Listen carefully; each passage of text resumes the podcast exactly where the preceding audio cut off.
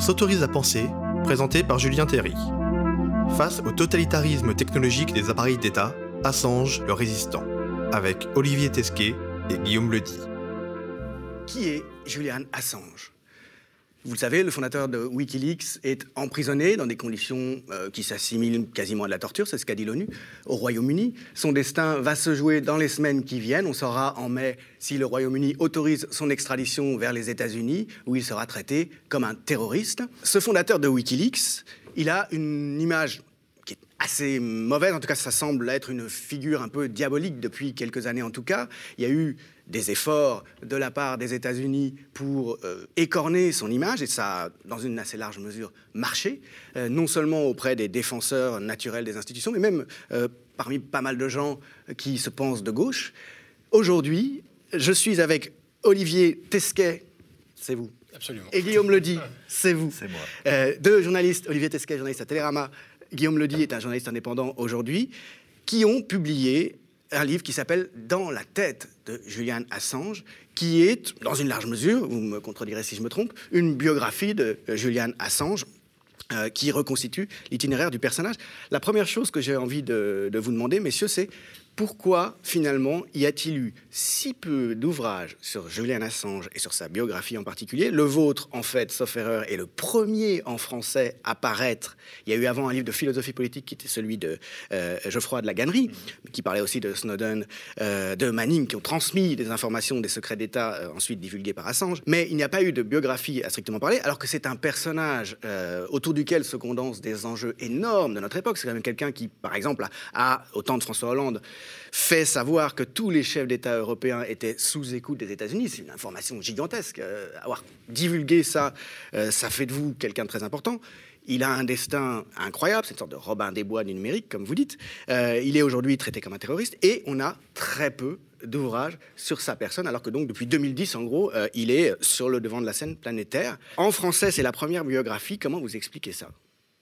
Bah, il se trouve qu'un des éléments de réponse, c'est qu'en France et en français, il y a peu de gens qui ont euh, suivi euh, régulièrement le, parcours de Julian Assange, peu de journalistes spécialisés. C'est aussi lié à la façon dont les médias euh, fonctionnent en France. Les, journalistes spécialisés sur le numérique, notamment, et sur les questions numériques, puisque c'est par cet angle-là que nous, on, a été amenés à, à s'intéresser à Julian Assange, sont pas très nombreux dans les rédactions et quand ils existent, ils sont pris par énormément de sujets euh, et ils n'ont pas forcément, simplement matériellement, le temps, je pense, euh, d'écrire euh, la biographie d'un homme aussi important soit-il, hein, que, comme Julian Assange.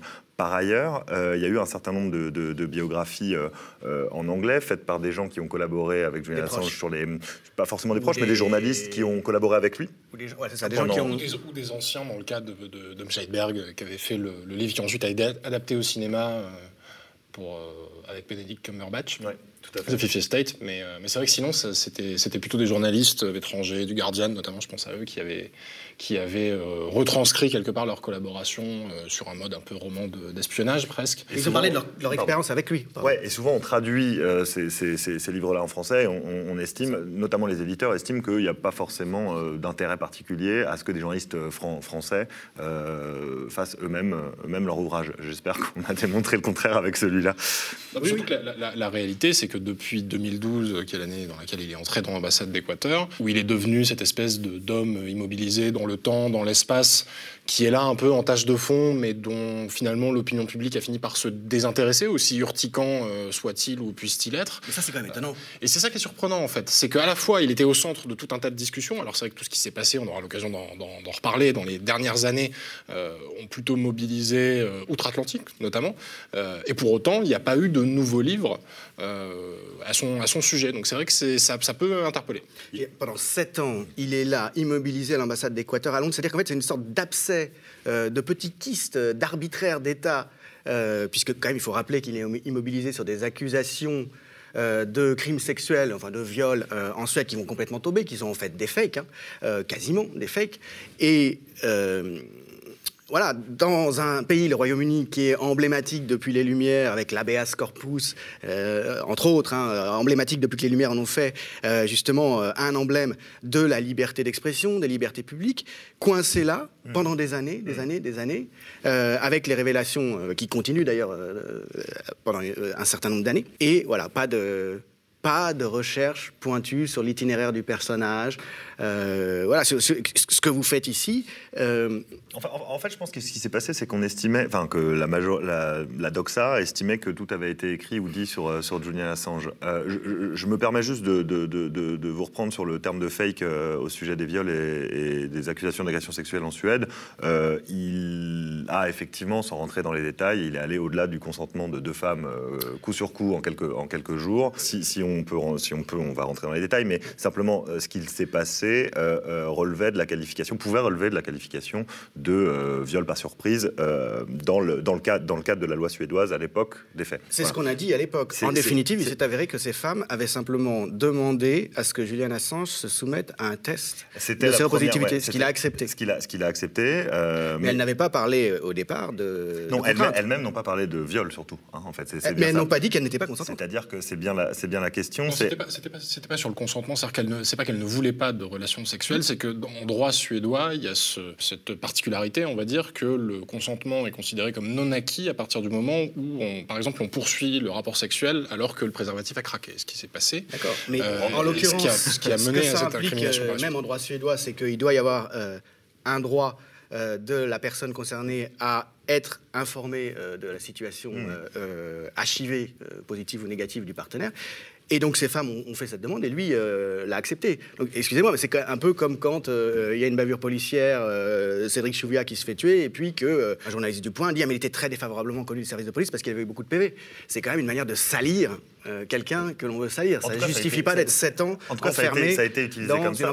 oui, bien sûr que ça a été utilisé comme ça, et ça a marché. Là-dessus, on est mille fois d'accord. Et la enfin, en, dehors de la situation d'Assange, dans, dans, cette affaire-là, dans ce cadre-là, la situation de ces deux femmes est aussi, est aussi assez, assez, assez triste au final, puisqu'elles n'ont pas eu le droit à la justice, elles n'ont pas eu le droit à aller, euh, à aller euh, devant, devant, devant euh, une cour s'expliquer, non pas parce que Julian Assange a refusé, mais parce que leur cas a été complètement instrumentalisé par les autorités britanniques et américaines afin de pouvoir maintenir Assange. C'est devenu un moyen de pression. C'est devenu un, moyen de pression pour les autorités britanniques et américaines qui ont tout fait auprès des autorités suédoises pour que l'enquête ne soit pas abandonnée, parce que mmh.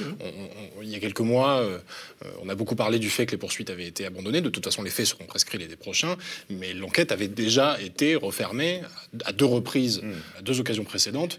Donc effectivement, il y a eu une instrumentalisation ben. de l'affaire à des fins euh, politiques. si on résume, le gars a quand même passé donc euh, sept ans reclus et maintenant il est traité comme un terroriste et il risque de passer le reste de sa vie en prison au départ parce que euh, il y a eu un préservatif qui a craqué euh, pendant un rapport sexuel. Oui, parce, qu'il s'est soustrait à son contrôle judiciaire euh, qui était lié à son. Attendez, mais sachant, que, ce contrôle judiciaire visait, ce contrôle judiciaire visait à le renvoyer en Suède pour qu'une fois en Suède, ils soient envoyés aux États-Unis pour y passer sa vie en prison. Avec une bien évidemment. Non, mais là-dessus on est d'accord. D'ailleurs, on l'écrit comme ça. Il n'y a pas de, il a pas de souci.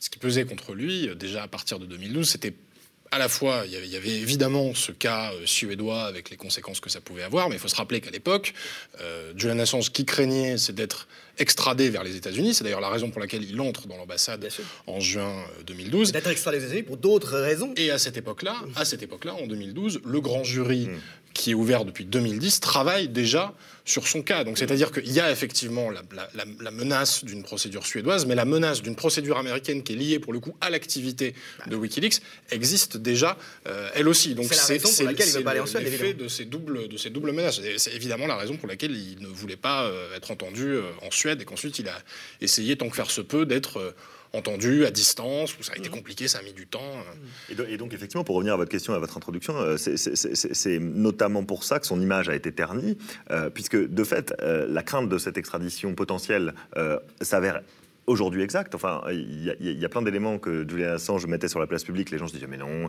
il est parano, c'est parce qu'il refuse d'aller affronter la justice suédoise, etc. En l'occurrence, euh, il avait raison. Et pourtant, euh, alors on parle de smear campaign euh, aux États-Unis, ce qui veut dire des, campagnes de, dénigrement d'un personnage public. Je, sans rentrer dans la, je, ne pense pas que les agences de renseignement aient mis, aient, mis en place un petit complot pour ternir son image. Il s'est mis dedans relativement tout seul à, un certain moment. Elles, elles en seraient sans doute capable. Dans, ce cas-là, j'en suis pas sûr. C'est-à-dire qu'il y avait énormément de choses qui se recoupaient. Euh, Assange, au moment où il a été euh, plus très utile pour les médias avec lesquels il a, il a, travaillé, un certain nombre de ces médias, on parle du Guardian, du Guardian au, Royaume-Uni, du New York Times euh, aux États-Unis et de d'autres, se sont complètement retournés puisqu'il mmh. n'avait plus beaucoup d'utilité pour eux. et ça, plus effectivement les agences de renseignement qui font leur travail peut-être de manière souterraine à ce niveau-là, ont suffi à ternir durablement, et encore aujourd'hui, l'image de Julian Assange. Alors, d'où vient-il? Qui est ce gars, donc, puisque on en sait si peu, il y a si peu à lire, euh, en tout cas sur, son itinéraire personnel. Vous vous soulignez qu'il a écrit lui-même d'ailleurs euh, des choses sur lui, hein, en compagnie d'une euh, universitaire mmh. américaine, me semble-t-il, mais australienne, pardon. Mmh, mmh, mais c'était à l'époque où il n'était pas encore pourchassé. Est-ce qu'on peut revenir un petit peu sur, sur la formation de, de, ce Robin des Bois des temps modernes, de ce Robin des Bois du numérique, comme, comme vous l'appelez, qui est quand même aussi un morceau d'histoire de la culture mondiale du numérique. Vous le montrez très bien. On est, puisqu'il est né en 1971, au début des années 80, vous parlez de son Commodore 64, qui est son premier ordinateur, avec une grosse, grosse disquette de 20 cm euh, euh, de rayon, ou mmh. de diamètre, je ne sais plus. Euh, est-ce qu'on peut revenir un petit peu sur son adolescence, sur la manière dont il en est arrivé à être Julian Assange? Alors c'est marrant parce que quand vous posez la question de savoir euh, d'où vient Julian Assange, la première réponse qui me vient en tête, c'est euh, Internet. Julian Assange vient d'Internet, mais avant de découvrir Internet, et, effectivement, il faut, il faut souligner, et ça a son importance d'ailleurs dans le cadre de la procédure euh, qu'il subit actuellement, vient d'Australie. Et comme on le dit assez, assez vite dans les premières pages du livre, on a une image, nous, de, de, depuis l'Europe, de l'Australie, avec les kangourous, les rugbyman, etc. Le parcours de Julian Assange nous permet d'aller un petit peu au-delà de ça, puisque euh, c'est un, jeune homme un peu particulier qui correspond pas vraiment au cadre classique, euh, tant en termes de famille qu'en termes d'éducation, et qui va euh, très rapidement, au cours de, sa jeunesse et de son adolescence, embrasser un mode de vie nomade. Mhm. Le mode de vie nomade, c'est celui de sa maman, qui est sa mère, qui est assez important, importante pour lui qui est une femme très engagée, antimilitariste, anti-guerre du Vietnam. C'est là qu'elle rencontre le père biologique de, de, de, Julian Assange. Et cette mère bouge euh, régulièrement en Australie en fonction de. Euh, elle fait du théâtre, en fonction de, de, ses, différentes activités. Puis ensuite, il va être très très jeune. Euh, toute la petite famille va être pourchassée par un des amants de, sa mère, et ce qui va l'amener au final à, faire 36-37 établissements scolaires, les sources divergent, à, être ramené, trimballé sur les routes, sur les routes d'Australie, et à ne pas avoir de socialisation classique, comme on le retrouve souvent dans, dans, le, le domaine des dont il va faire partie une fois qu'il aura rencontré. Donc d'abord son Commodore 64 sur lequel il va se mettre à coder et ensuite euh, son modem et Internet sur lequel il va finir par rencontrer un certain nombre d'amis, enfin de ceux qui deviendront des amis avec lesquels il va former un petit, euh, je vais dire cluster parce que c'est un mot à la mode, euh, un, petit, un, petit, un, petit, groupe, un petit groupe de hackers qui s'appelle déjà les rebelles internationaux. Bah, c'est le, moment où effectivement en fait il se rend compte qu'à la fois euh, ce, langage qu'il a appris tout seul dans son coin, qui a été son moyen d'interaction avec le monde finalement, le code, le code, euh, bah, il se rend compte que ce langage-là, il peut le partager avec d'autres individus qui lui ressemblent, qui parlent la même langue que lui.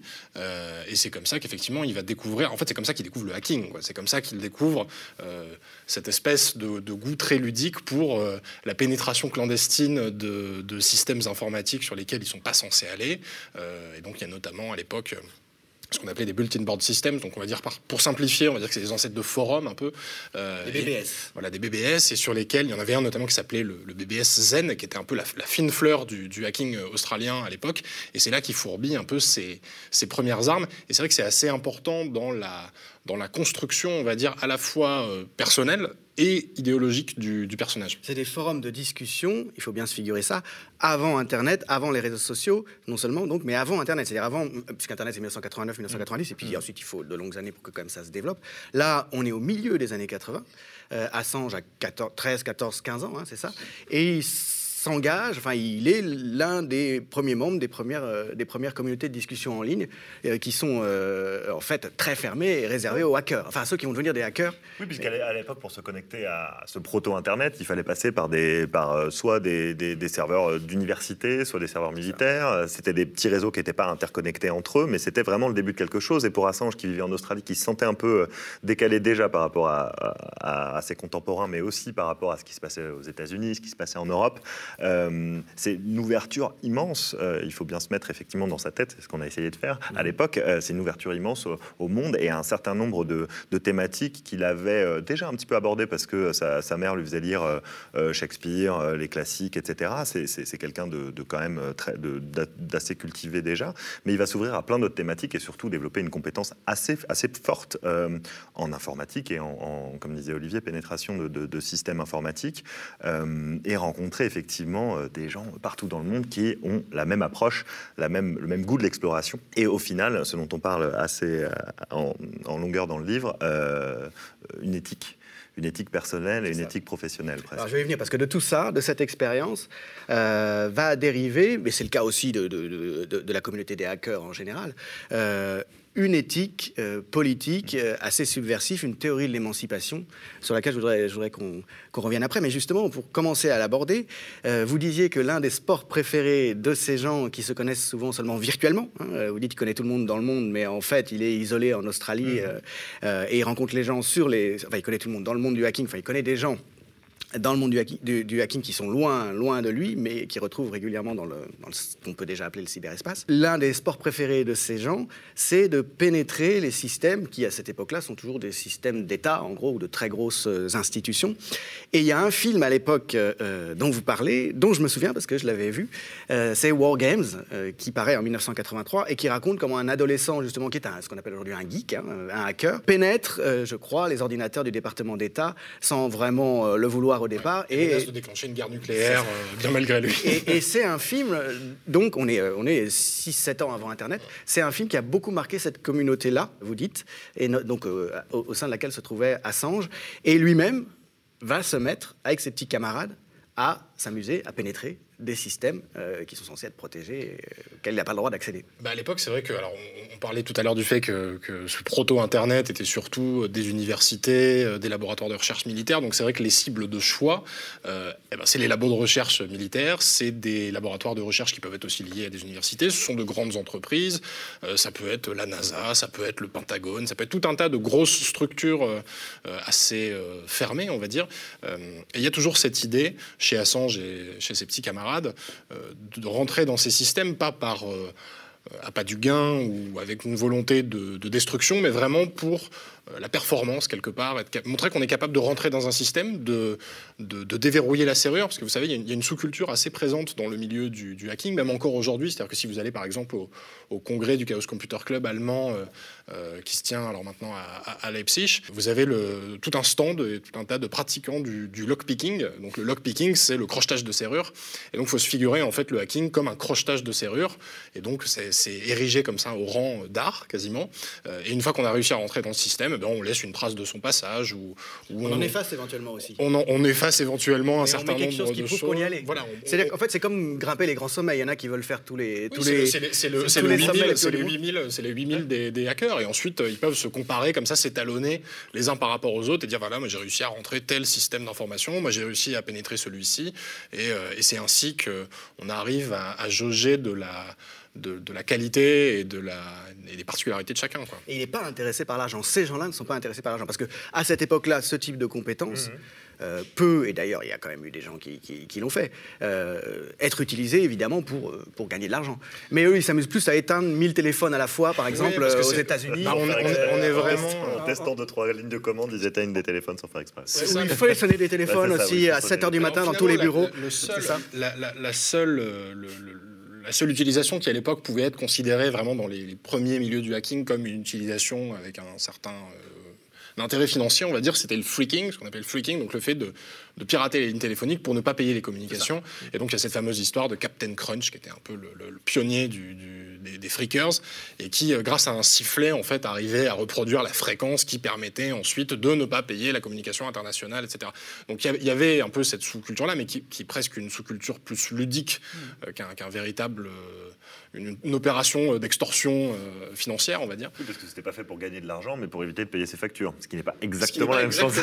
Déjà, c'est pas exactement la même chose. Et puis, il y, a, oui, puis il y a cette forte dimension de, de, de performance, disons, d'exploit aussi, j'imagine. C'est ça, c'est une question d'exploit. D'émulation au sein de la communauté. Voilà, une émulation au sein de la communauté, une hiérarchie qui s'instaure au sein des, au sein des, des, hackers de l'époque, comme, comme encore maintenant sur des, sur des thématiques assez précises. Et, euh, et, Julian Assange aime bien ouais, la, la, compétition et le fait de, prouver, de se prouver à soi-même et de prouver aux autres qu'il est capable, effectivement, de, pénétrer dans n'importe quel système informatique. c'est comme ça qu'il se fait un, qui se fait un nom, enfin qu'il se fait un pseudonyme en l'occurrence, parce que c'est mhm. Mandax à l'époque. Mandax, qui est son, son, nom de, hacker, donc qui est inspiré euh, d'un poème d'Horace, euh, donc qui veut dire le mensonge noble. Enfin, on pourrait traduire ça comme ça, c'est le mensonge noble. Donc il y, y, a quand même déjà quelque part, dans le pseudonyme qu'il se choisit à à l'époque, ce double numérique, euh, il y a déjà l'idée quand même d'une forme de subversion et d'une dissimulation qui pourrait être entreprise à, à d'autres fins. Il y a déjà cette ambivalence. Il y a déjà, une, ambivalence.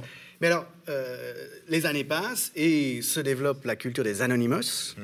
euh, qui est une culture mondiale, politisée, donc hautement politique, de, de l'émancipation via la maîtrise des technologies et, et lui-même, donc Assange, dans ce courant-là, euh, où est-ce qu'il se situe? Qu'est-ce qu'il fait à cette époque-là? Donc on est dans les années 90 et les années 2000. Alors euh, les, Anonymous interviennent euh, effectivement, se, se, créent plutôt début des années 2000, si je ne dis pas de bêtises, et puis auront un impact assez fort au, moment notamment des printemps arabes. On en reparlera peut-être, mais ce qui, ils collaborent notamment avec les Anonymous pour révéler. Mais là, là, on est, là, WikiLeaks est déjà créé, donc on a fait un gros bond dans le temps. Mm-hmm. ils collaborent notamment avec eux pour révéler les manuels de la scientologie, puisque l'une des premières, des premières croisades des Anonymous était euh, mené contre la supercherie que constitue euh, l'église de Scientologie euh, aux États-Unis et dans le monde. Et donc on sait qu'il a eu quelques, rapports avec un certain nombre d'entre eux via Wikileaks pour lutter contre la Scientologie. Mais c'est vrai que le, rapport, le parallèle entre les deux est assez intéressant puisque les Anonymous proviennent, comme Julian Assange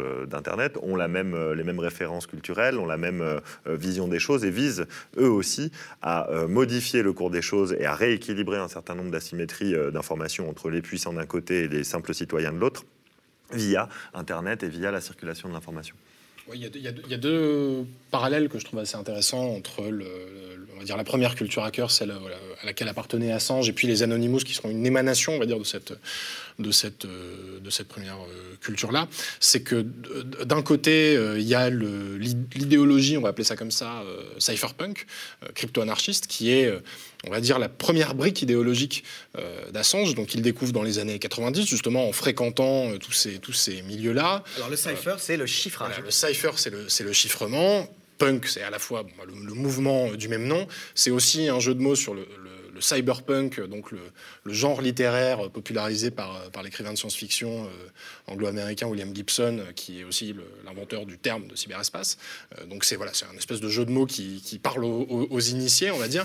Euh, et l'idée de, des cyberpunk, c'est que finalement, on va imposer la transparence aux puissants, garantir la vie privée pour euh, les citoyens lambda euh, et d'une manière euh, générale protéger en chiffrant ces communications, se protéger de l'arbitraire de l'État. C'est ça le mot d'ordre. Hein. vie privée pour les particuliers, transparence, pour les grands pouvoirs. Pour, les puissants. Donc ça c'est le premier point de, convergence, on va dire, de, filiation entre les entre les deux.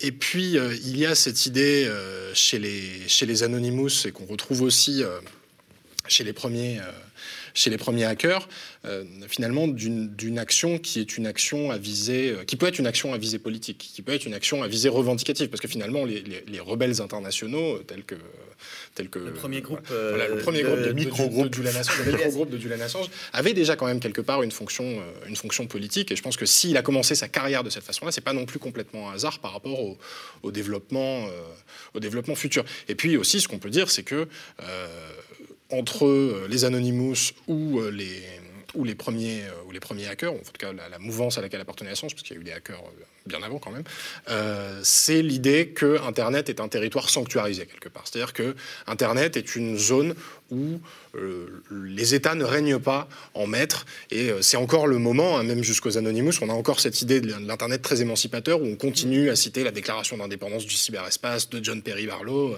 écrite en 93, et dans laquelle il dit en gros, vous, monstres de chair et d'acier, euh, vous ne rentrerez pas sur ce territoire qu'est Internet, qui nous appartient, où ce sont nos règles euh, qui, euh, qui, ont, qui font office de droit et dans lesquels vous n'êtes pas les bienvenus. Et où votre monopole de la violence légitime, euh, on, le prend et on se le jette, euh, on le jette derrière, et c'est nous qu'allons euh, effectivement établir les règles de cet espace-là. Que Assange d'ailleurs qualifie d'espace des, idées platoniciens. C'est vraiment quelque chose d'assez, fort et, d'important à rappeler. un espace pur, un espace vierge. Pur de la contrainte, de, la, coercition des, appareils d'État au détriment de la vérité en quelque sorte. Absolument, mais c'est, ce techno-utopisme-là dont on, dont on parle et que, qu'Olivier évoquait, qui qui, à mon sens, est important de saisir aussi, puisque c'est un, des, fondements euh, idéologiques d'Assange. C'est justement à ça que, je voulais qu'on en arrive, puisque on a la combinaison chez ce personnage entre d'un côté la virtuosité euh, technique, donc hein, euh, mathématiques, euh, informatique, et puis d'autre part une réflexion politique qui manifestement se développe essentiellement dans la pratique de la techno-émancipation, en tout cas des conditions qui se trouvent être technologiques, dans lesquelles on peut regagner des libertés individuelles, regagner de la démocratie, c'est-à-dire du contrôle de ce que font les gouvernants et les, et les appareils d'État au nom des gouvernés, contrôle par les gouvernés. Euh, donc imposer une transparence euh, euh, aux appareils d'État. C'est ce que fait Wikileaks, si je ne me trompe pas. Absolument. on va dire que c'est le, mot d'ordre de, Wikileaks quand il, quand il crée le site en, en 2006, après avoir euh, grenouillé un peu dans les milieux, enfin dire un peu la queue de comète des milieux altermondialistes, le Forum social mondial. Il a passé beaucoup de temps au Kenya, à Nairobi euh, à l'époque. Mais c'est important parce que, enfin je t'interromps, excuse-moi, mais c'est parce que c'est là que effectivement il fait le lien entre euh, ses compétences techniques, sa vision mathématique du monde, et je sais que c'est là où, tu vas en arriver, et des, sujets un peu plus larges, politiques au sens, au sens large du terme. et c'est au, sein de ces forums sociaux mondiaux qu'il est un petit peu amené à, à, avoir un certain nombre de lectures, de philosophie politique, etc. Et c'est ça qui va l'amener à, effectivement fonder Wikileaks. C'est la, collision entre ces deux mondes-là. C'est vraiment cette collision-là. Et à l'époque, euh, de, manière concomitante à la création de, Wikileaks, il a un, blog qui s'appelle iq.org, donc interestingquestion.org, qui est aussi le, le sigle du quotient intellectuel en, anglais. Et euh, il publie à la fois un manifeste et puis des billets de blog assez régulièrement. Donc par exemple, dans les billets de blog, il y a... Euh, l'impact des fuites non linéaires sur euh, les régimes de pouvoir injustes. Ce genre de des intitulés de thèse quasiment en, mathématiques appliquées. Euh, et puis de l'autre côté, il publie un manifeste fin 2006 qui s'appelle Conspiracy as Governance, donc la conspiration comme mode de gouvernement, voire le gouvernement comme complot, ça dépend comment on traduit, comment on décide de traduire ça. Et en fait, à l'intérieur de ce manifeste, qui est un texte relativement court et qu'on trouve d'ailleurs accessible assez facilement sur, sur Internet, en fait, il décrit le pouvoir, ou les régimes de pouvoir, les appareils de pouvoir, comme des ordinateurs. il voit ça avec sa vision effectivement très mathématique euh, du monde. Et donc ces régimes de pouvoir, ces appareils de pouvoir peuvent être parasités, à l'époque il parle d'attaque cognitive, euh, eh ben, potentiellement en faisant fuiter euh, leur correspondance, leurs informations, ce genre de choses. il, cite, c'est d'ailleurs assez drôle, il cite deux exemples précis d'appareils de pouvoir qui pourraient exemplifier un peu ce qu'il est en train de, raconter, c'est d'un côté le Parti républicain américain et de l'autre le Parti démocrate américain. Alors quand on sait que dix ans plus tard, il publiera, euh, avec d'ailleurs, euh, on va dire, la, réprobation de, des médias, de la classe politique, les emails du Parti démocrate pendant la campagne présidentielle américaine de 2016, finalement, tout était quelque part euh, déjà là. Et ça montre aussi qu'il y a une forme de continuité dans son action et que euh, tout ce qu'il a fait en 2010 avec les grands médias, puis tout ce qu'il a fait par la suite et qui est vu comme une horrible ingérence d'une agence de renseignement non étatique, peut-être qu'en fait ça obéit à une logique, ou en tout cas à un projet euh, politique qui est le, qui est le sien. Mais alors c'est intitulé Conspiracy as Government, donc le gouvernement comme conspiration. Il contient aussi l'idée très forte que dans les modes de gouvernement, le secret, les modes de gouvernement tels qu'ils s'exercent, hmm. le secret est la structure portante. Euh, autrement dit, derrière cette euh, question du secret, et ça remonte en fait euh, à nuit des temps hein, en termes de gouvernement, ça remonte à Machiavel notamment, mais pas seulement, encore avant. derrière ce secret, il y a une prise d'autonomie de ceux qui gouvernent à l'égard de ceux qui sont gouvernés. C'est-à-dire qu'ils n'ont plus à rendre de compte, puisque par définition, c'est secret. et c'est par là et par les moyens technologiques en s'attaquant au secret, en, exposant euh, finalement ce que les gouvernants veulent pas qu'on sache, pour de mauvaises raisons, euh, qui voit euh, finalement la clé de l'émancipation. C'est hmm. bien ça. c'est absolument ça, avec cette idée qu'il développe aussi que selon lui, la, réaction, on va dire, les anticorps des appareils de pouvoir vont les pousser face à ce dévoilement forcé à recourir encore plus au secret, ce qui ne va faire que mettre en évidence le caractère injuste de leur illégitime, et, illégitime de leur pouvoir. Et on ne parle pas simplement de gouvernement, on parle aussi de grosses entreprises. Euh, tout ça, qui euh, Assange comme d'autres hein, estiment que euh, ce sont des réseaux qui sont liés les uns aux autres, notamment par le secret et par les secrets qu'ils ont, qu'ils s'échangent et dont ils disposent les uns sur les autres. Et il parle pour ça de réseaux de, népotisme auxquels il va, il, va s'attaquer, hein, puisque c'est clairement hein, dans, son, dans, son, dans, son, dans son petit texte, c'est à ça qu'il aspire. et il, il s'y attaque Comment euh, En attaquant le flux d'informations secrètes qui fait tenir, effectivement, comme vous le disiez, ces réseaux de népotisme et qui leur permet de maintenir euh, leur, euh, leur pouvoir sur, encore une fois, les simples citoyens. Sauf que Internet et la technologie donnent un pouvoir d'agir aux simples citoyens, dans la vision de Julian Assange, et encore, je l'espère aujourd'hui, donnent un pouvoir d'agir à ces simples citoyens qui vont, en révélant les secrets d'intérêt public, encore une fois, pas n'importe lesquels, euh, on pourra en reparler tout à l'heure, mais euh, en, révélant, les secrets d'intérêt public, va donner effectivement un pouvoir d'agir et, euh, in fine, rééquilibrer encore une fois les injustices liées à, ces, secrets maintenus par ces réseaux de népotisme-là, et pour en arriver au final, puisque c'est quand même ça son objectif, hein, c'est pas, on parle de crypto-anarchisme, mais c'est pas un anarchiste à la, à la Kropotkin ou autre, pour améliorer finalement le système. Mmh. Et en fait, euh, contraindre les États, à, rendre des comptes, en fait. À rendre des comptes et à, et à, ce que les démocraties dans lesquelles on, évolue euh, aujourd'hui soient euh, fonctionnelles. Ce qu'il entend par népotisme, finalement, c'est les liens de parenté, comment dire, métaphoriques, les liens de, de, de solidarité, d'alliance, d'amitié entre effectivement les, grands pouvoirs euh, capitalistiques, on peut dire en dernier recours, et les grands pouvoirs souverains, les, grands pouvoirs d'État, ce qui est assez amplement démontré dans la pratique. Euh, il y a notamment cet épisode où Assange rencontre Eric Schmidt, le président de Google. Google est traitant à, à égalité, voire en situation de domination avec les États. Donc il tire les conséquences, disons, d'une situation de fait euh, qui, me semble-t-il, est, difficilement contestable. Et alors, euh, cette exposition, pour en venir là, de ces secrets inavouables euh, qui sont la structure portante finalement du caractère non démocratique des, appareils d'État, ça donne ce que fait Wikileaks, donc à partir de 2010 essentiellement. C'est-à-dire, par exemple, euh, des vidéos de crimes de guerre euh, euh, américains ou états-uniens qui sont transmises par des whistleblowers, donc par, par des lanceurs d'alerte, via le serveur crypté de Wikileaks. ça ne va pas les empêcher de se faire coincer quand même. Mais enfin, Wikileaks fait un appel d'offres comme ça, et effectivement, un certain nombre de maillons de la chaîne du pouvoir d'État américain n'acceptent pas ces crimes d'État dont ils sont témoins et qu'ils n'ont pas le droit de révéler, le passent à Wikileaks, et ça donne la, vidéo Collateral Damage, par exemple, où on voit... Collateral Murder. Collateral Murder.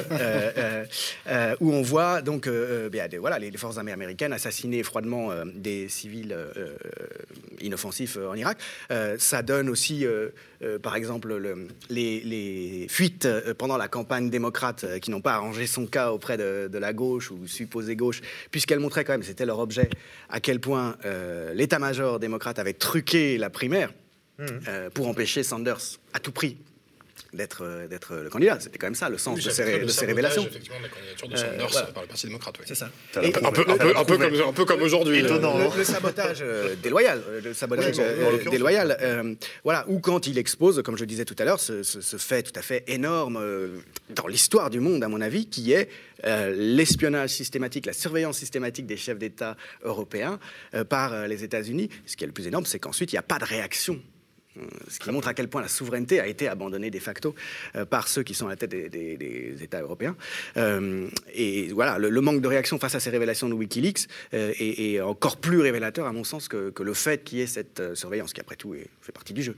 Ce qui, ce, qui, se passe en fait en 2010, c'est qui est très intéressant, c'est que c'est le moment à partir duquel Wikileaks commence à publier, alors notamment parce que bah, ces documents sont transmis par une source dont je, reparlerai après, commence à publier des centaines de milliers de documents. C'est-à-dire qu'on a des centaines dizaines de milliers de documents relatifs à la guerre en Irak, relatifs à la conduite de la guerre en Afghanistan, qui montrent des violations routinières des, droits de l'homme et des, des, crimes de guerre assez routiniers aussi.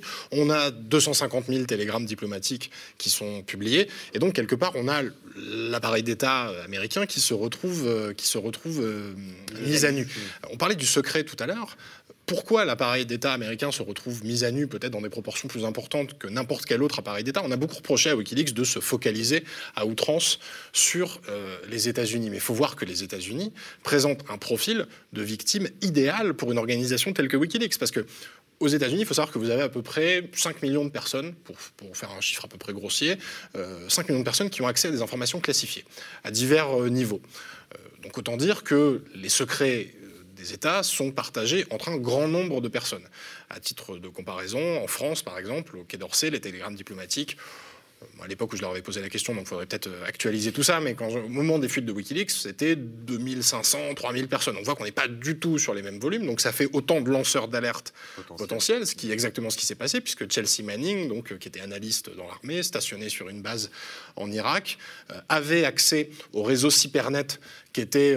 le, portail finalement, le, Google, on va dire, des, agences de renseignement américaines, qui sont quand même au nombre de 17. Donc là aussi, on voit toute cette espèce de, de technostructure complètement folle et qui euh, offre une prise assez considérable à la, fuite, et donc a décidé de tout télécharger, de tout mettre sur un CD gravé de Lady Gaga et de tout envoyer à, Wikileaks. Donc on, a cette, euh, on a beaucoup écrit, on a beaucoup pensé euh, cette, cette, fuite par les grandes bases de données telles que l'a un peu populariser, démocratiser euh, Wikileaks, parce que c'est devenu un mode journalistique euh, à part entière. Hein. C'est-à-dire que quand le euh, Consortium international des journalistes d'investigation sort les Panama Papers ou les Paradise Papers ou toutes sortes d'informations, notamment celles qui sont liées à l'évasion fiscale, et qu'on a des grandes bases de données exploitables avec des journalistes qui travaillent en coopération dans plein de pays dessus, c'est quand même un héritage, un héritage de Wikileaks. et c'est un héritage qui est lié quelque part à la fragilité euh, des, États. Euh, et ce qu'on a vu, effectivement, moi, dans les réactions, ce qui m'a frappé, notamment en 2010, c'est qu'on avait à la fois une parole politique très très forte contre Julian Assange. On avait quand même des responsables républicains, notamment, qui appelaient à l'abattre comme un vulgaire taliban dans une grotte balouche. Hillary Clinton aurait même dit Can't we just drone that man? Est-ce qu'on peut pas se débarrasser de ce type avec un drone? Et, du coup, effectivement, il y avait cette espèce de, de surenchère euh, verbale contre Julian Assange qui était vraiment devenu tout à coup un ennemi public des États-Unis. Et dans le même temps, on l'a vu, une forme d'incapacité, voire de, comment dire, de, oui, d'incapacité, appelons ça comme ça, à, réagir, à faire quoi que ce soit, une forme d'impuissance euh, qui, dans la position des États-Unis, est proprement euh, insupportable à vivre. Et dans, les réactions, il y avait, euh, ce, que, vous souligniez tout à l'heure, il, y avait, effectivement ce, côté euh, de la part des dirigeants, de la part des diplomates, de la part des, gens bien informés euh, de, tous ces secrets qu'on s'échange et du fait qu'entre alliés, on se surveille. Oui, eh ben, écoutez, il y avait ce côté, c'est normal, hein, c'est quelque chose de classique, tout le monde le sait, en fait. C'était, on entendait ça assez fréquemment. C'est-à-dire que je me souviens d'Hubert Védrine, par exemple, sur un plateau, qui disait Oh oui, mais ça, vous savez, tout le monde s'écoute, c'est bien normal. Si nous, on n'écoute pas nos alliés, comment ça se fait que. Bon, en l'occurrence, moi, en tant que jeune journaliste à l'époque, j'étais pas tout à fait conscient des dispositifs mis en place et du fait que même dans les bureaux de l'ONU ou dans ceux de ou dans les téléphones de la présidence française euh, ou, le téléphone d'Angela Merkel étaient euh, eux-mêmes écoutés par les Américains. J'en avais pas forcément conscience. C'est une manière de minimiser. Euh, oui, oui, mais c'était un discours, un discours qu'on retrouvait, qu'on trouvait pas mal, notamment après dans l'administration, dans l'administration américaine sur les journaux de guerre afghans et irakiens. ce que, ce que, ce que WikiLeaks apporte en l'occurrence, ce sont des preuves ce sont des preuves matérielles de, des exactions, en l'occurrence de l'armée américaine en Irak et en Afghanistan, euh, des preuves qui sont aujourd'hui encore utilisées par un certain nombre d'historiens, un certain nombre de gens qui travaillent sur ce sujet-là, euh, des preuves du nombre de civils tués, des preuves du nombre de bavures euh, qui, sont, qui sont commises sur le terrain et par les Américains et par les forces alliées. Enfin, ce sont des preuves. Et euh, effectivement, cette stratégie de gestion de crise, à mon sens, a, un peu trop bien fonctionné, puisque on oublie, et c'était il y a dix ans quand même, c'est pas non plus, je sais que le temps passe vite et qu'il se passe plein de choses et qu'une actu chasse l'autre, mais on oublie euh, euh, cet immense apport de Wikileaks et de Julian Assange, et en l'occurrence, Olivier a bien fait de le rappeler, de Chelsea Manning, à simplement notre histoire contemporaine. Je fais, un petit ajout sur, le... On a beaucoup parlé, on a beaucoup glosé sur le fait que finalement, de tout ce qu'a révélé Wikileaks, il y avait peu de choses qu'on ignorait, on n'a pas appris grand-chose. On est face à cette espèce de masse informe de documents, d'informations, dont finalement il n'y aurait pas grand-chose à tirer. Euh, et ce qui ferait que Wikileaks est plus intéressant en tant qu'objet médiatique qu'en tant que source d'information.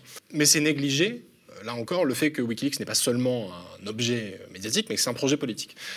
et puisque c'est un projet politique, ce que ça a montré, au-delà de la valeur intrinsèque des documents, et qui, qui parfois révèlent leur valeur a posteriori. C'est-à-dire que si demain on a une crise euh, dans un pays d'Europe, eh ben, peut-être qu'on va aller jeter un œil à ces 250 000 télégrammes diplomatiques qui sont toujours archivés quelque qui part. Sont une forêt qui n'est pas tellement explorée en fait. Qui, peuvent euh, révéler beaucoup de choses. Vous savez, c'est un peu comme sur Google. Vous trouvez tout ce que vous voulez à condition de savoir où chercher. Donc euh, personne et de, vouloir le chercher. et de vouloir le chercher. Personne s'est amusé à éplucher les 250 000 télégrammes diplomatiques, à essayer d'extraire du sens parce que l'information est toujours contextuelle et que que plein d'informations vont surgir comme ça, ça et là, au, fil, au fur et à mesure qu'on avance et, que des événements se, produisent. Mais puisque c'est un projet politique, ce que ça a montré, donc au-delà de la valeur euh, des documents euh, et des informations euh, publiées, c'est justement ce fameux rééquilibrage dont on parlait entre une hyperpuissance qui est l'hyperpuissance américaine, qui est éminemment symbolique, et une organisation surgie de nulle part, fondée par un hacker australien qui s'appelle Wikileaks, euh, et comment finalement ce hacker et sa toute petite équipe autour de lui arrivent avec trois bouts de ficelle, il faut bien dire les choses, à mettre à genoux au moins momentanément, la première puissance mondiale. Euh, peut-être que l'impact de Wikileaks se mesure d'abord à cet endroit-là. Hmm.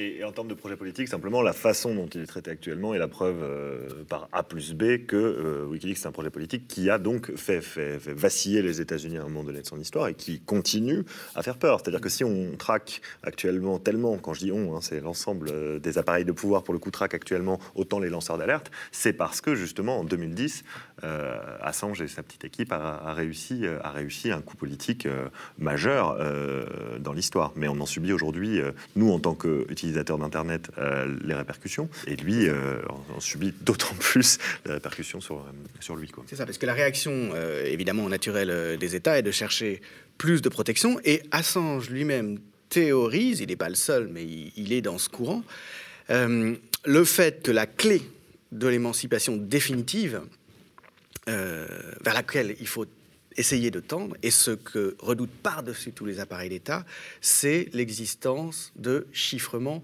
réellement incassables, c'est-à-dire absolument incassables. Parce que euh, la possibilité, en définitive, à n'importe quelle monade, à n'importe quel individu, euh, de communiquer sans qu'aucun appareil d'État ni que quiconque puisse euh, savoir de quoi il s'agit, c'est la brèche à partir de laquelle la domination ne pourra jamais être intégrale et le totalitarisme donc ne pourra jamais intégralement s'installer, alors que la société de surveillance vers ce totalitarisme qui est une toute-puissance technologique des appareils d'État. La question du code incassable, il en fait la, clé de sa philosophie politique en dernier recours, et c'est une clé euh, éminemment pratique. C'est-à-dire que si on le trouve, euh, on est sauvé. S'il n'y en a pas, si on n'arrive pas à, le faire, euh, on va vers le totalitarisme. Et c'est intéressant de noter que c'est un débat qui agite beaucoup. alors, on en a beaucoup parlé aux États-Unis, mais pas que au milieu des années 90, aux États-Unis, on parlait des crypto wars, euh, donc les guerres de la cryptographie, finalement, appelons ça comme ça, parce que jusqu'au milieu des années 90, les technologies de chiffrement qu'on utilise aujourd'hui tous les jours quand on envoie un message, euh, alors sur WhatsApp dans la moins bonne des situations, et puis via euh, Signal, Telegram, ou tout un tas de protocoles qui permettent de, protéger le secret des, correspondances, à l'époque, c'est des technologies de grade militaire.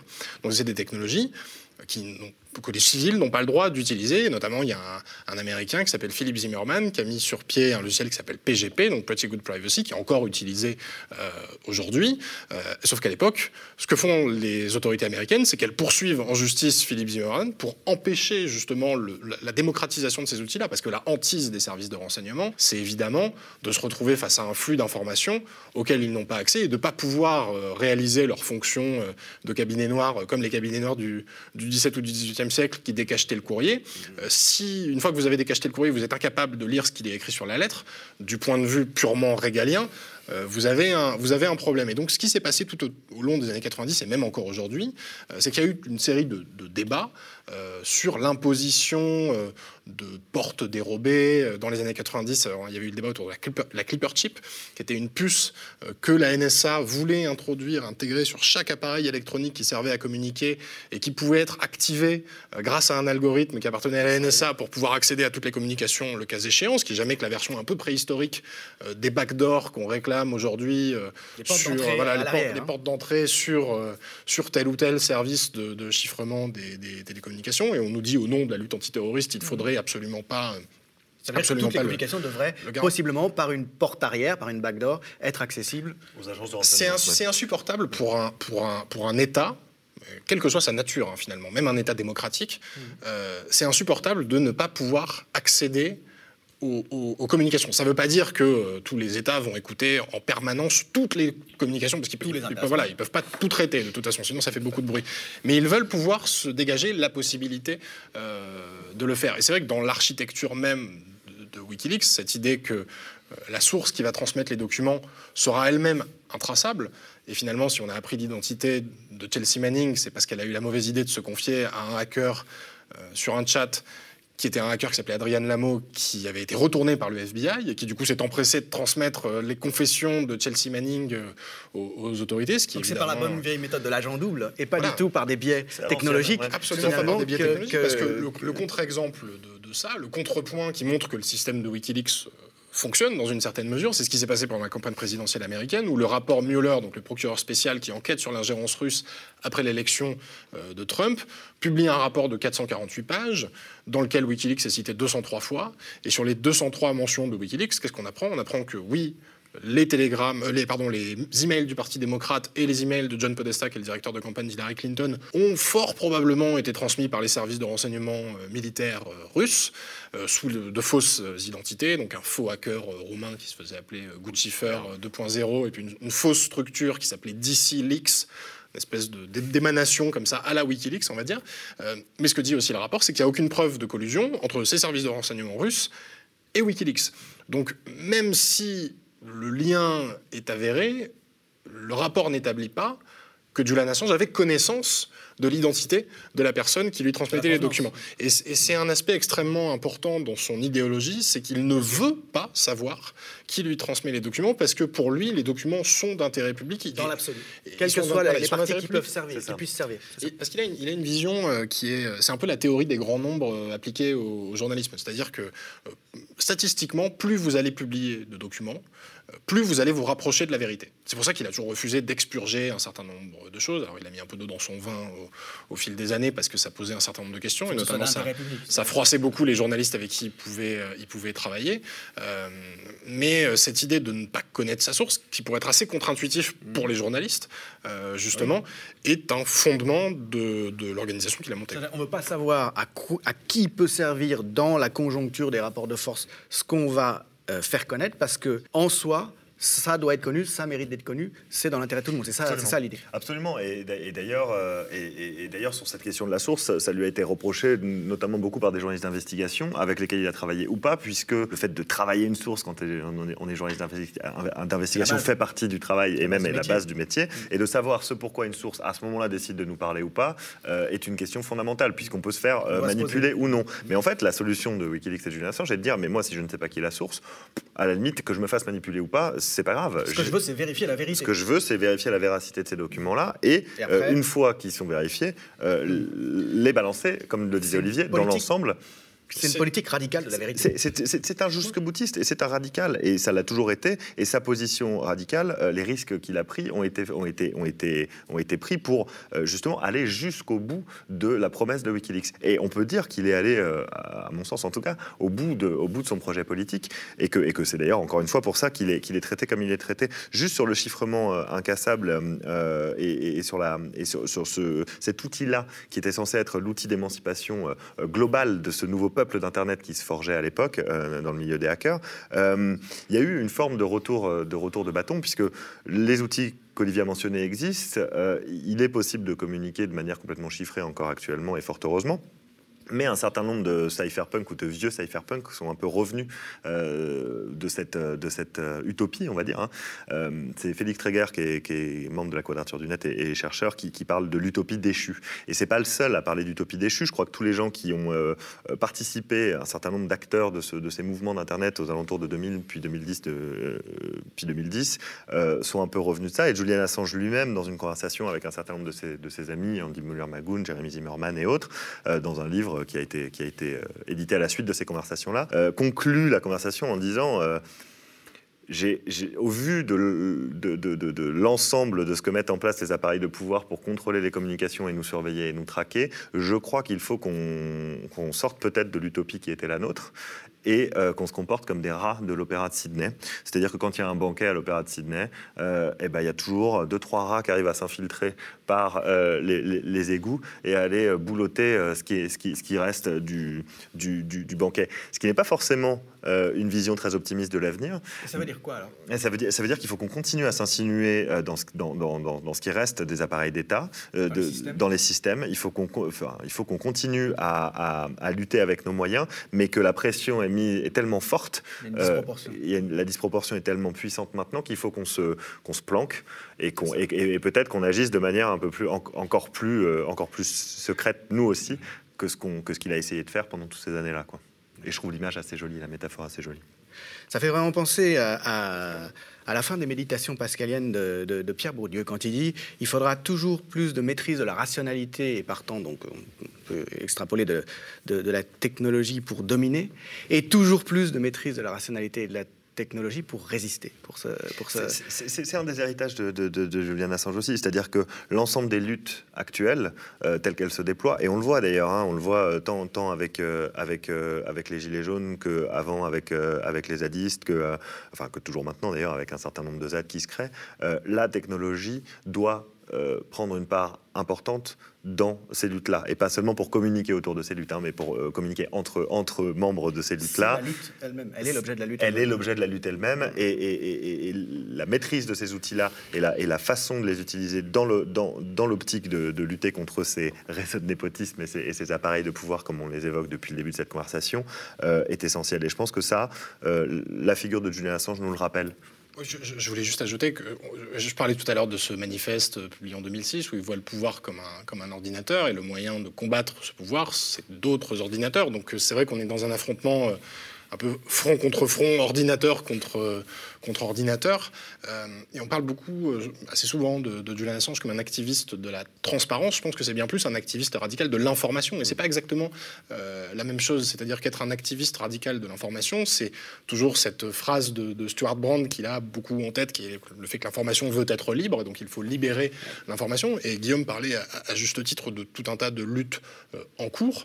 et le fait que les Gilets jaunes, par exemple, se soient complètement approprié la, la figure de Julian Qui est devenue assez totémique, et pas complètement un hasard de ce point de, de ce point de vue-là, euh, c'est que les luttes en cours sont aussi une lutte pour, quelque part, la libération de l'information. Quel meilleur exemple dans l'actualité que la visibilisation des violences policières mmh, euh, mmh, je, vois une forme de, de continuité entre l'action d'un Wikileaks et la médiatisation, la visibilisation de ces violences. Dans, dans les deux cas, euh, c'est les faibles, entre guillemets, ou les petits, qui œuvrent à la mise en lumière d'un certain nombre de dispositifs qui, la plupart du temps, ont vocation à rester cachés.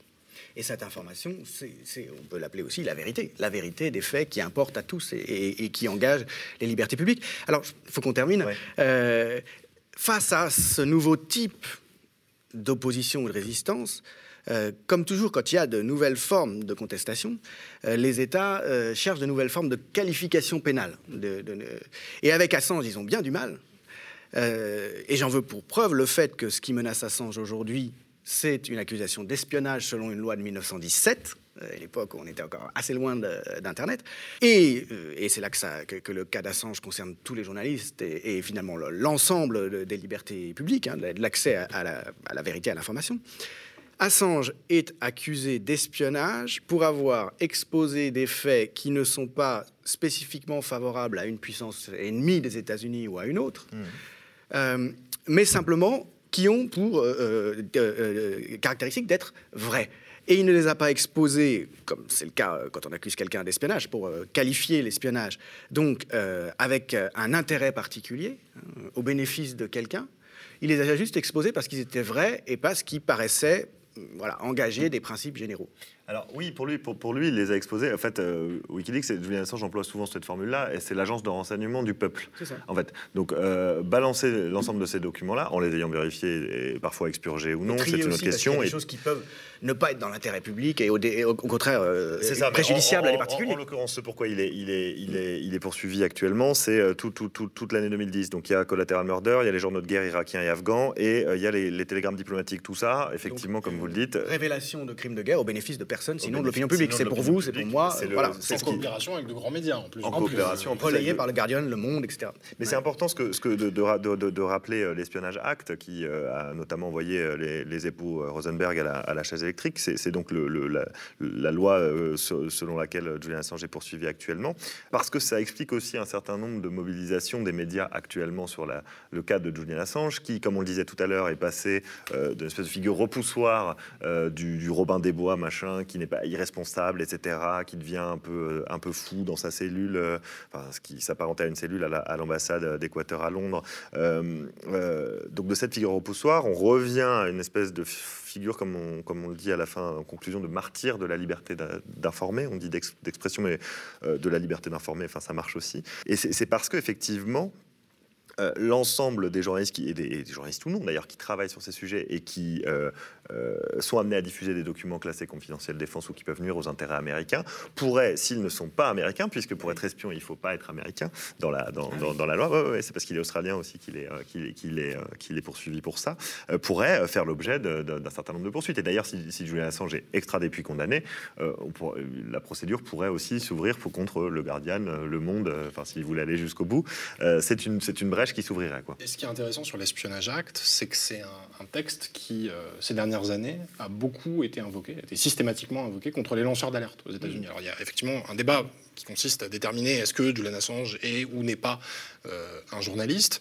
Euh, aujourd'hui, on essaie de le dissocier de ce corps des journalistes en le jugeant comme un lanceur d'alerte. Alors en plus, il y a déjà beaucoup à dire sur le fait que les lanceurs d'alerte aient été poursuivis euh, au nom de ce, de ce texte-là, qui punit encore une fois les activités anti-américaines. Au service d'une puissance étrangère. Voilà, parce que c'est un texte de 1917. 1917, il aura échappé à personne que c'était la Première Guerre mondiale, euh, et que donc ça charrie quand même un héritage assez, euh, assez lourd. Ça a, beaucoup été, voilà, ça a beaucoup été utilisé ensuite pendant la, pendant la guerre froide. On, on rappellera que l'administration Obama a poursuivi plus de lanceurs d'alerte que toutes les administrations précédentes réunis. Euh, si ma comptabilité est exacte, on est à 8 lanceurs d'alerte poursuivis sous Obama, ce qui est quand même une bonne comptabilité. Ça fait un par an quand même, hein, ça, fait, ça fait pas mal. Et aujourd'hui, euh, Julian Assange est poursuivi à ce titre-là, ce qui montre déjà une forme de continuité dans la répression américaine. Euh, une continuité avec une aggravation, parce qu'il risque une peine de prison qui est encore plus lourde que les lanceurs d'alerte condamnés avant lui. Et tout est fait pour surtout le dissocier justement du corps des journalistes, tout en paradoxalement faisant peser une pression très très forte et une menace sur le journalisme, et particulièrement sur le journalisme d'investigation.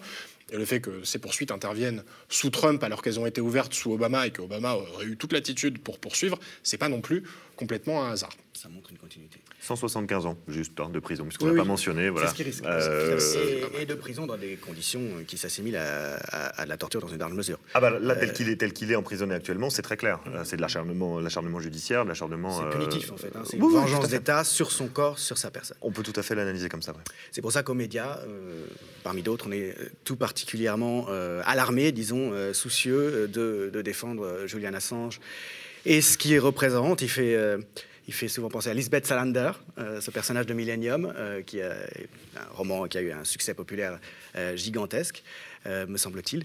c'est un peu comme si Lisbeth Salander était en prison aujourd'hui. Merci beaucoup en tout cas pour ce livre que je recommande vivement à ceux qui s'intéressent, et il faut s'intéresser à cette affaire, à Julian Assange, à ce que ça engage, dans la tête de Julian Assange, paru aux éditions Actes Sud. Merci. Merci. Le média est indépendant des puissances financières et n'existe que grâce à vos dons. Soutenez-nous sur lemediatv.fr. Et pour ne rien rater de nos contenus, abonnez-vous à nos podcasts.